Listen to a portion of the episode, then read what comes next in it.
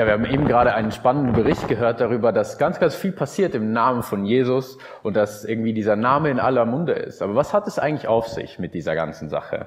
Dieses in seinem Namen passieren Wunder. Ich meine, in seinem Namen ist ja jetzt nicht was, was wir heute häufig brauchen. Also ich weiß nicht, ob ihr das schon mal irgendwo gehört habt. Ich habe in der Vorbereitung überlegt, wo ich das das letzte Mal gehört habe. Und da ist mir eingefallen, dass ich das bei Robin Hood mal gehört habe. Ich habe den Film von Robin Hood geguckt, ihr kennt bestimmt alle Robin Hood. Und ganz am Ende von diesem Film hängt natürlich einer von den Bösen, hängt so ein, will so ein Gesetz an dem Baum hängen und dann sagt er eben im Namen des Königs ist folgendes Gesetz erlassen worden und weil es Robin Hood ist, kommt er natürlich nicht dazu, den Nagel einzuschlagen, sondern es fliegt ein Pfeil aus dem Nichts und nagelt diesen, ähm, dieses Gesetz da an dem Baum fest. Da ist mir eingefallen, da habe ich das schon mal gehört, im Namen des Königs. Ähm, ansonsten finde ich, hört man das nicht so oft. Ich habe das schon manchmal gehört, ich kenne ein paar Studenten, ähm, die Jura studieren, die sagen das manchmal auch. Da heißt es im Namen des Volkes ergeht folgendes Urteil und dann erzählen sie irgendwas, was ein Richter gesagt hat. Das ist manchmal so ein bisschen schwierig dann. Und ansonsten hört man das ja nicht so oft. In der Kirche hört man es manchmal noch. Ich weiß nicht, ob ihr das schon mal gehört habt. Ähm, wenn jemand betet, sagt er vielleicht im Namen von Jesus. Aber was bedeutet das jetzt eigentlich? Was soll das Ganze, wenn man sagt im Namen von jemandem? Ich finde, bei Robin Hood kann man es ganz gut erklären. Da heißt es, es ist eigentlich ganz einfach. Es bedeutet einfach, dass der König quasi dieses Gesetz unterschrieben hat. Dass der König gesagt hat, das ist die Regel und in seinem Auftrag wird jetzt dieses Gesetz verkündet und in die Welt hinausgetragen. Und das Spannende ist, etwas ganz Ähnliches passiert auch am Anfang der Kirche. Ähm, die Geschichte, um die es heute geht, steht in der Apostelgeschichte. Die Apostelgeschichte ist ein Buch in der Bibel, was von einem Mann namens Lukas geschrieben wurde. Und Lukas berichtet da, wie das eigentlich gekommen ist, ähm, dass die Kirche entstanden ist. Er berichtet, wie aus dieser kleinen Gruppe von Menschen, von Männern, die Jesus gekannt haben und die an ihn geglaubt haben, wie das eigentlich gekommen ist, dass daraus diese große Bewegung, die Kirche entstanden ist, die es schon so lange Zeit gibt. Und er erzählt uns, was da passiert ist, wer daran beteiligt war, welche Probleme es gab, ähm, welche Herausforderungen, Konflikten, aber auch welche besonderen Sachen da passiert sind. Und in Kapitel 3, das ist die Grundlage für die, das Theater, was wir gerade eben gesehen haben, geht es ganz viel um den Namen und in seinem Namen und um den Namen von Jesus. Und die Geschichte, die Lukas erzählt, ähm, soll uns zeigen, welche Bedeutung dieser Name hat. Dass es nämlich um mehr geht als nur bei Robin Hood, beim König und darum, dass in diesem Namen irgendwelche Regeln aufgestellt werden können, weil der irgendwie Herrscher von einem Gebiet ist. Und die Geschichte, ähm, das habt ihr noch nicht gesehen, wobei ich es ein bisschen gehört habe vom Augenzeugen, die beginnt eigentlich ganz normal. Da passiert erstmal nichts Besonderes. Und ich will euch vorlesen, was Lukas aufgeschrieben hat. Und er schreibt Folgendes. Eines Tages geschah Folgendes. Gegen drei Uhr zur Zeit des Nachmittag, Nachmittagsgebets gingen Petrus und Johannes zum Tempel hinauf. Um dieselbe Zeit brachte man einen Mann, der von Geburt an gelähmt war, zum Tor des Tempels, das die schöne Pforte genannt wurde. Wie jeden Tag ließ der Gelähmte sich dorthin setzen, um von den Tempelbesuchern eine Gabe zu erbitten. Als er nun Petrus und Johannes sah, die eben durch das Tor gehen wollten, bat er sie, ihm etwas zu geben. Soweit eigentlich nichts Besonderes. Das ist eigentlich eine ganz alltägliche Sache. Jeder macht das, was er halt so gemacht hat. Petrus und Johannes sind öfter in den Tempel gegangen zum Gebet.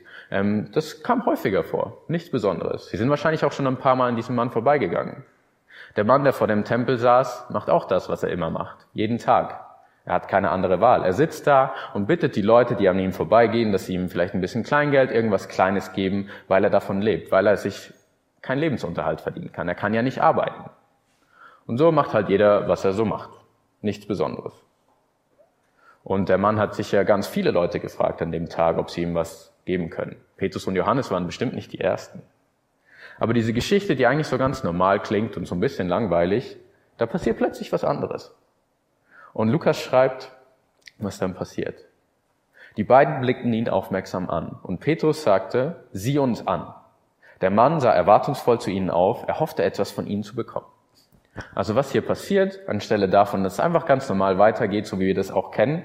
Ich meine, wir kennen auch alle wahrscheinlich. Das haben wir alle schon mal gesehen. Leute, die vielleicht am Bahnhof sitzen oder in der Innenstadt und die auch ähm, Menschen um Geld bitten. Und normalerweise ist es ja so, ähm, wenn die was bekommen oder wenn Leute ihnen etwas geben, dann ist das meistens so, die Leute gehen vorbei, werfen schnell Kleingeld rein und laufen direkt weiter. Weil alle haben ja was zu tun, alle haben was vor, vielleicht müssen sie in den nächsten Einkaufsladen oder irgendwie sowas. Und ich glaube, dass das damals nicht anders war. Viele, die diesem Mann wahrscheinlich etwas gegeben haben, die mussten alle pünktlich zum Gebet kommen, das heißt, die haben wahrscheinlich ein bisschen Kleingeld reingeworfen und sind direkt weitergegangen. Aber Petrus und Johannes machen es anders. Sie nehmen sich Zeit, sie reden mit dem Mann, sie schauen den Mann an und, und reden wirklich mit ihm. Und ich glaube, das ist was Besonderes, das ist auch heute noch was Besonderes, weil eben, wer nimmt sich für sowas Zeit? Sich einfach ähm, mit der Person kurz zu unterhalten, bevor wir vielleicht einen Euro in, in ihren Becher zu werfen. Sie anzulächeln, sie zu fragen, wie es ihr so geht, wie ihr Tag ist oder sowas. Und natürlich, weil sich die beiden Zeit nehmen und den Mann anschauen, denkt der Mann, okay, jetzt passiert was Besonderes. Die werfen nicht einfach nur 50 Cent in meinen Becher, da kommt vielleicht mehr, weil sonst würden sie ja nicht extra anhalten und mit mir reden. Und dann, wie wir gehört haben, sagt Petrus als erstes, Silber habe ich nicht, Gold habe ich nicht. Ich kann mir vorstellen, dass der Mann wahrscheinlich in dem Moment gerade nicht mehr so begeistert war. Weil ich denke, der hat sich große Hoffnung gemacht, weil wenn die Leute schon extra stehen bleiben, hat er vielleicht gedacht, jetzt kriegt er extra viel Geld. Vielleicht kriegt er eine besonders große, ähm, ja, große Menge an Geld. Und dann sagt Petrus, Silber habe ich nicht, Okay, vielleicht hat er Gold, Gold habe ich auch nicht, ja, jetzt wird schwierig, langsam ist es knapp mit dem Geld. Und dann sagt Petrus weiter, doch was ich habe, gebe ich dir. Und er sagt, im Namen von Jesus Christus aus Nazareth, steh auf und geh umher. Mit diesen Worten fasste er ihn bei der rechten Hand und half ihm, sich aufzurichten. Im selben Augenblick kam Kraft in die Füße des Gelähmten und seine Gelenke wurden fest. Er sprang auf und tatsächlich seine Beine trugen ihn, er konnte gehen. Der Mann folgte Petrus und Johannes in den inneren Tempelvorhof und immerfort lief er hin und her und hüpfte vor Freude und pries Gott. Ich glaube nicht, dass der Mann an dem Morgen, als er dahin getragen wurde, erwartet hat, dass sowas passiert. Vielleicht eben hat er gehofft, dass er ein bisschen mehr bekommt von Petrus und Johannes, weil sie extra angehalten haben. Als es hieß, es gibt kein Geld, hat er vielleicht gedacht, vielleicht kriegt er was zu essen, was Leckeres zu essen oder sowas. Aber dass er das bekommt, hat er sicher nicht erwartet. Und was er bekommt, ist nicht nur, dass er gesund wird, sondern dass er ein ganz neues Leben bekommt. Einen ganz neuen Anfang. Denn dieser Mann, der saß ja immer vor dem Tempel und hat Leute um Geld gebeten. Damals war es so, wenn man halt gelähmt war oder krank war und nicht arbeiten konnte, dann hatte man keine andere Wahl. Es gab niemanden, der einen versorgt hatte. Man lebt halt von dem, was man bekommt. Und jetzt, wenn dieser Mann endlich gesund ist, wenn er aufstehen kann, umherlaufen kann, dann kann er sogar arbeiten gehen dann kann er sich einen Lebensunterhalt verdienen, dann kann er eine Familie haben, eine Familie ernähren. Also er bekommt einen, eigentlich einen Neustart für ein neues Leben, um ganz neu anzufangen. Er kann sich bewegen, er kann arbeiten gehen. Ich weiß, manche von euch denken vielleicht nicht, dass das so toll ist, wenn man arbeiten gehen kann, aber ich glaube, für den Mann war das was richtig Cooles, was richtig Tolles, weil er damit die Chance hatte, ein ganz neues Leben anzufangen. Aber ich glaube, Lukas erzählt die Geschichte nicht nur deswegen. Nicht nur, weil er ein Mann gesund geworden ist, weil ein Mann arbeiten gehen konnte, ein neues Leben hatte, sondern ich glaube, Lukas erzählt die Geschichte auch, um etwas Geistliches zu sagen. Also um etwas, was mit Glaube und mit Gott zu tun hat, zu sagen. Und das Spannende ist, wo die Geschichte passiert. Der Tempel damals war nicht einfach nur ein Gebäude, ein großes Gebäude, ein schönes Gebäude, sondern der Tempel war der Ort, wo Gott seinem Volk damals versprochen hat, dass er da ist. Er hat seinem Volk gesagt, wenn ihr zu mir kommen wollt, dann kommt in den Tempel. Da ist quasi mein Zuhause. Wenn ihr zu mir kommen wollt, da bin ich. Und dieser Mann saß ja immer so nahe vor dem Tempel. Ein paar Meter entfernt. Wir wissen nicht genau, wie viele. Aber er konnte diese letzte Strecke bis zum Tempel, konnte er nie aus eigener Kraft überwinden. Er konnte nicht einfach dahin laufen. Er saß immer so nah an diesem Tempel, aber er konnte nie hineingehen. Und er sah die ganzen Leute, die hineingingen zum Gottesdienst, die, hineingingen, um zu feiern, ähm, Gott zu begegnen und Freude zu erleben. Und er konnte diese letzte Strecke nicht überwinden. Und jetzt, wo er laufen kann, das erste, was er macht, ist, er geht mit Petrus und Johannes hinein in den Tempel. In den Ort, wo die ganzen Leute aus Israel hinkamen, um Gottesdienst zu feiern, um ja, Gott zu feiern und sich zu freuen. Und dementsprechend groß ist seine Freude. Wir haben gelesen, er ist umhergerannt und gesprungen und gehüpft und hat ähm, Gott gepriesen. Das kann man sich vielleicht schlecht vorstellen. Aber was ihr sicher alle schon mal gesehen habt, ist, ähm, wenn ihr ein Fußballfinale geguckt habt von der WM. So, dann ein Team gewinnt ja normalerweise und dieses Team freut sich. Und meistens sieht man das, wie die Spieler rumrennen und sich freuen, manche weinen, andere jubeln. Und ich glaube, so war das auch damals. Ihr könnt euch das so ein bisschen so vorstellen. Dieser Mann ist rumgerannt und hat gejubelt, hat sich gefreut. Und natürlich ist er irgendwann aufgefallen, weil er halt so weit rumgerannt ist und so laut war.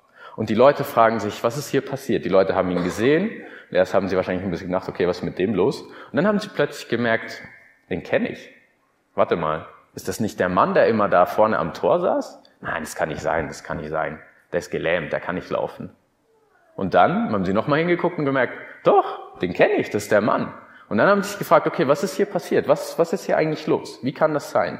Und da der Mann natürlich immer bei Petrus unterwegs war oder mit Petrus und Johannes unterwegs war, nutzt Petrus die Chance zu erklären, was los ist. Und wie wir eben gehört haben, hat Petrus das öfter gemacht. Deswegen, was Petrus halt so macht, er predigt.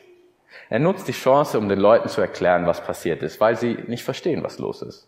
Und er erklärt ihm, dieser Mann ist durch die Macht von Jesus Namen gesund geworden, durch sein Vertrauen auf den Namen von Jesus. Was heißt jetzt das? Es geht nicht um den Namen an sich, um den Namen Jesus. Darum geht es nicht. Es geht um die Person, die hinter diesem Namen steht, um die Person, für die der Name steht.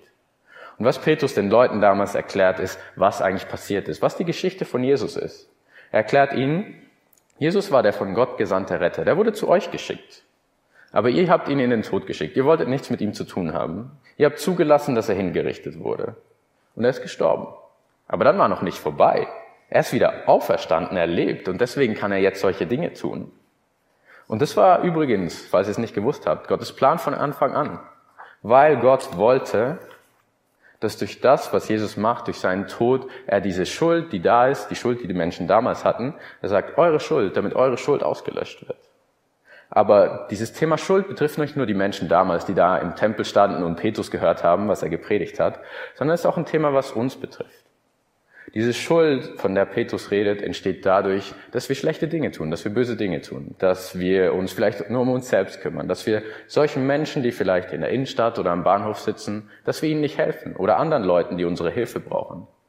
Schuld, die dadurch entsteht, eben wie wir mit anderen umgehen, wie wir auch mit dieser Welt umgehen, die wir bekommen haben. Und Gott sagt, ich habe diese Welt gemacht, ich habe diese Welt irgendwie geschaffen und ich habe euch ein paar Ideen mitgegeben, Prinzipien, Regeln, wie das funktioniert, weil jede Beziehung Regeln braucht, sonst funktioniert eine Beziehung nicht. Er hat uns Regeln gegeben für die Beziehung zu ihm, für die Beziehung zu anderen Menschen und dafür, wie wir mit der Welt umgehen. Und wenn wir von diesen Werten abweichen, dann entsteht Schuld.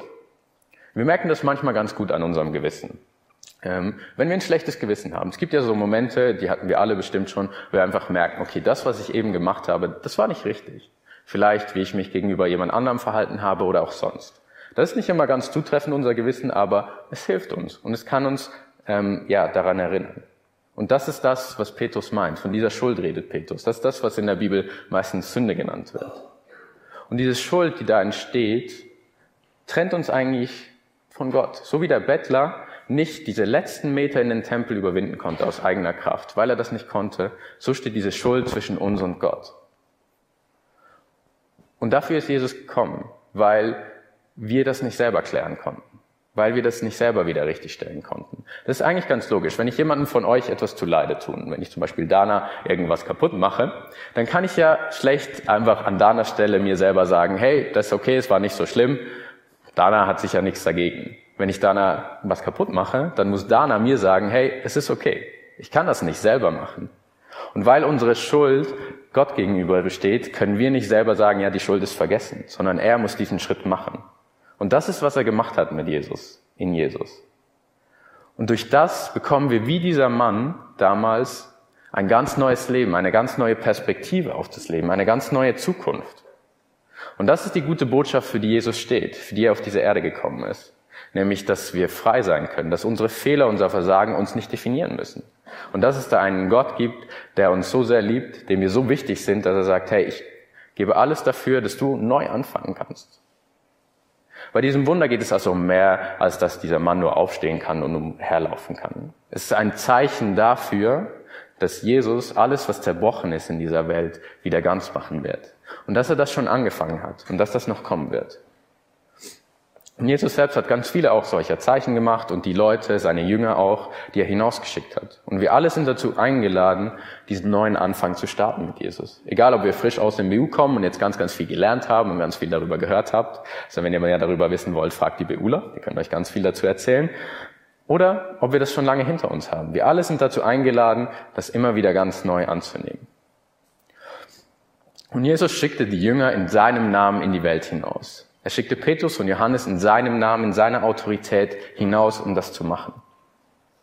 Und in seinem Auftrag und in seinem Namen bedeutet eben genau das, dass wir in seinem Auftrag gehen, dass er uns die Botschaft gibt, beziehungsweise dass wir Botschafter sind an seiner Stelle und dass wir durch ihn oder er durch uns handelt. Er hat seine Jünger damals ausgebildet, er war mit ihnen unterwegs, sie haben ganz viel gelernt und dann hat er sie hinausgeschickt. Und so hattet ihr jetzt manche von euch zwei Jahre BU hinter euch und habt ganz vieles gelernt. Jetzt ist es an euch, euch zu entscheiden, welchen Weg ihr gehen wollt, was ihr machen wollt. Ihr dürft euch frei entscheiden.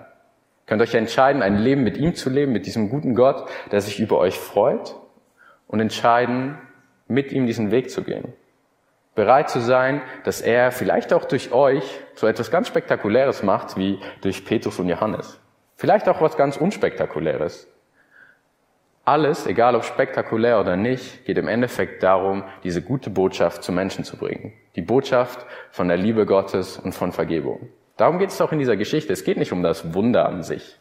Wunder sind zwar spektakulär und toll ähm, zu erzählen, aber Wunder sind nicht Dinge, die dazu führen, dass wir glauben. Weil, wenn wir ganz ehrlich sind, wir können jedes Wunder weg erklären. Wenn wir etwas nicht glauben wollen, dann finden wir immer eine gute Erklärung dafür, ähm, warum das jetzt so passiert ist. Die Basis für den Glauben und die Botschaft von Jesus ist, dass er gekommen ist und dass er Vergebung bringt. Darum geht es. Das ist das Zentrale. Dass wir ihn kennenlernen, dass wir mit ihm in Verbindung bleiben und ihm vertrauen. Und das ist die Botschaft, die wir in die Welt hinaustragen sollen. Voller Freude, voller Begeisterung. Und wir tun das ähm, in seinem Auftrag. Das heißt auch, er ist es letztendlich, der es macht. Ich finde, das merkt man ganz cool an dieser Geschichte, weil Petrus und Johannes sind ein paar Mal an diesem Mann vorbeigegangen. Bestimmt mehrere Male. Vielleicht ist sogar Jesus mal an ihm vorbeigegangen. Wer weiß. Aber dieser Moment der Veränderung, wo sein ganzes Leben sich verändert hat, haben nicht Petrus und Johannes bestimmt, sondern Jesus war es, der die Macht hat und gesagt hat, jetzt ist es soweit, jetzt geht's los. Und das ist das Coole. Das heißt, wir können, wenn wir in seinem Auftrag unterwegs sind, eigentlich ganz gelassen und entspannt sein, weil er letztendlich die Autorität hat, weil er die Dinge verändert. Und wir einfach nur offen dafür sein müssen, dass er es durch uns tut. Die Macht von Jesus ist keine Zaubermacht. Sie ist an ihn als Person gebunden. Deswegen ähm, er hat einen Willen, er hat Wünsche, er hat Werte, er ist eine Person, so wie wir auch. Und deswegen können wir nicht einfach seine Macht benutzen, um Dinge zu erreichen, die wir gerne hätten, ohne dass ähm, wir darauf achten, was er will. Es gibt Leute, die haben das probiert. Lukas erzählt das sogar in der Apostelgeschichte. Es hat überhaupt nicht funktioniert.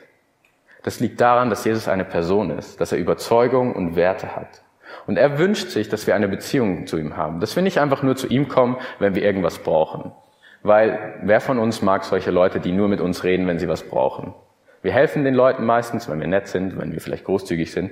Aber im Endeffekt wünschen wir doch uns, dass Leute Freunde von uns werden, dass da Beziehungen entstehen und dass sie nicht nur zu uns kommen, wenn sie irgendwas brauchen für sich. Und so ist es bei Gott auch. Er wünscht sich, dass wir unser Leben mit ihm teilen, dass wir ihm erzählen, was bei uns los ist und dass wir ihm vertrauen. Und dann tut er ganz vieles. Auch sonst tut er ganz vieles, einfach weil er großzügig sind. Und wir seien alle dazu eingeladen, ihm unser Leben anzuvertrauen, ihn kennenzulernen, uns auf den Weg zu machen und zu gucken, wer ist dieser Jesus eigentlich? Was hat er gesagt? Was hat er gemacht? Und das ist etwas, was wir jeden Tag neu machen und machen müssen.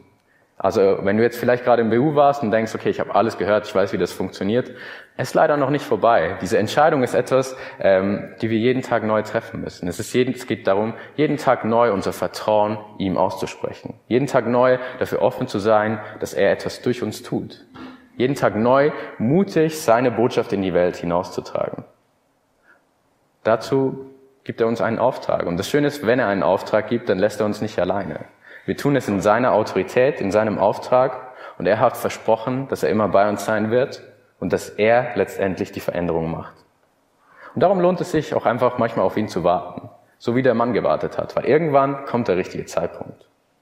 Ich will euch Mut machen und euch herausfordern, euch einfach mal mit dem auseinanderzusetzen, euch Gedanken dazu zu machen, wer ist eigentlich dieser Jesus? Und wie kann ich in meinem Leben diesen Auftrag leben? Amen.